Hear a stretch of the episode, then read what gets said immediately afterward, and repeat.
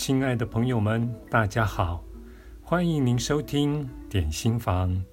今天要为您选读的这篇文章是出自于《死过一次才学会爱》这本书，作者是艾妮塔·穆扎尼，译者为随鹏，由向实文化出版。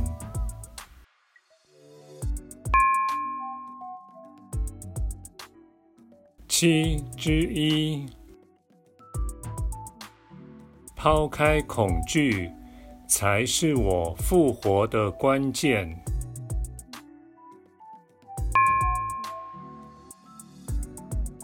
我在濒死经验中，对生命有了透彻的了解。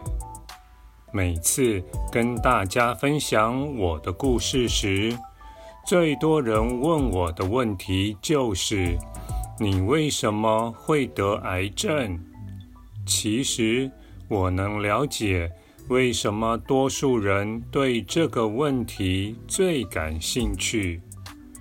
但是在我讨论这个问题之前，我想先针对这个问题的危险性提出警告。其中一项危险是，这可能会让那些没能痊愈或正在承受癌症等疾病之苦的人，听起来像是次等人，但是绝对不是如此。我传达的讯息听起来太过简化，确实。会让某些人感到沮丧，尤其对正在受苦的人或他们的亲友。这正是语言最大的毛病。有时候，文字造成的伤害远过于它的贡献。我想强调的是，癌症或其他疾病的患者。同样都是美好的人。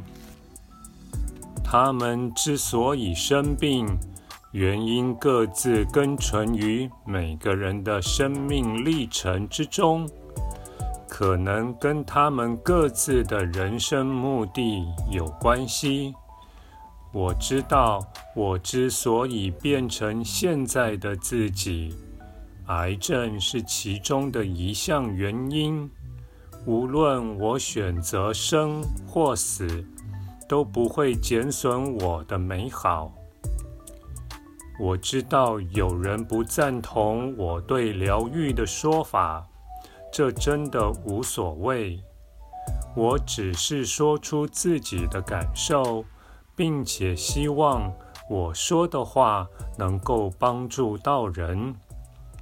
就像我先前说过的。最多人问我的问题就是我为什么会得癌症？我可以用两个字总结出答案：恐惧。我在害怕什么？几乎是每件事都让我害怕。失败、被讨厌、让人失望，或是怕自己不够好。我也害怕生病，尤其害怕癌症与癌症的治疗方式。我害怕活着，也害怕死去。恐惧非常微妙，会趁着你不注意时，偷偷爬进你的心里。现在回想起来，我发现。多数人从小就被灌输恐惧的观念，我不相信这是人的本性。我相信我现在的状态都是自己造成的，只是我们不自觉而已。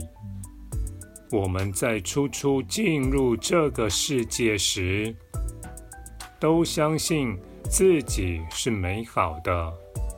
但是不知道为什么，随着我们渐渐长大，世界似乎会腐蚀这份美好。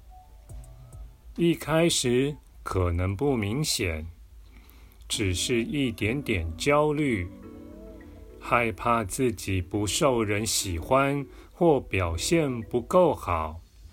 或许是因为我们长得跟别人不一样，不是来自同一个种族，或是太高、太矮、太胖或太瘦。我们非常渴望能融入团体之中，成为团体的一份子。印象中，从来没有人鼓励我做真正的自己。或忠于自己的想法，也没有人告诉我与众不同没有错。我只记得脑海中有个不认同的细微声音，一直挥之不去。我习惯讨好别人，害怕被否定，无论是为了什么原因。我尽力讨好，只为了不想让别人对我有负面观感。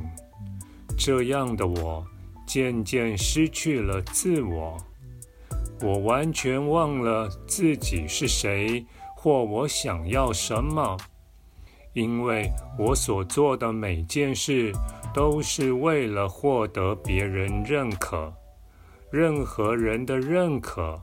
除了自己，事实上，在我生病的前几年，如果有人问起我的人生目标是什么，我一定会说不知道。我被文化规范困住，只想努力成为别人期待中的那个人。以至于我根本不知道什么对自己才是最重要的。在我的好友索尼与丹尼妹夫相继罹患癌症之后，我开始对癌症戒慎恐惧。我觉得连他们也无法避免，这表示任何人都有可能得癌症。于是我开始竭尽所能地躲避癌症。然而，预防癌症的资料看得越多，我反而越有理由感到害怕。好像所有东西都会导致癌症。环境里无处不在的病原体、食物、微波炉。塑胶容器、防腐剂、手机，这些东西都可能致癌。致癌物品的清单列也列不完。我不但怕癌症，也怕癌症的治疗方式——化疗。我先前提过，索尼在化疗过程中慢慢死去。这件事更是加深了我的恐惧。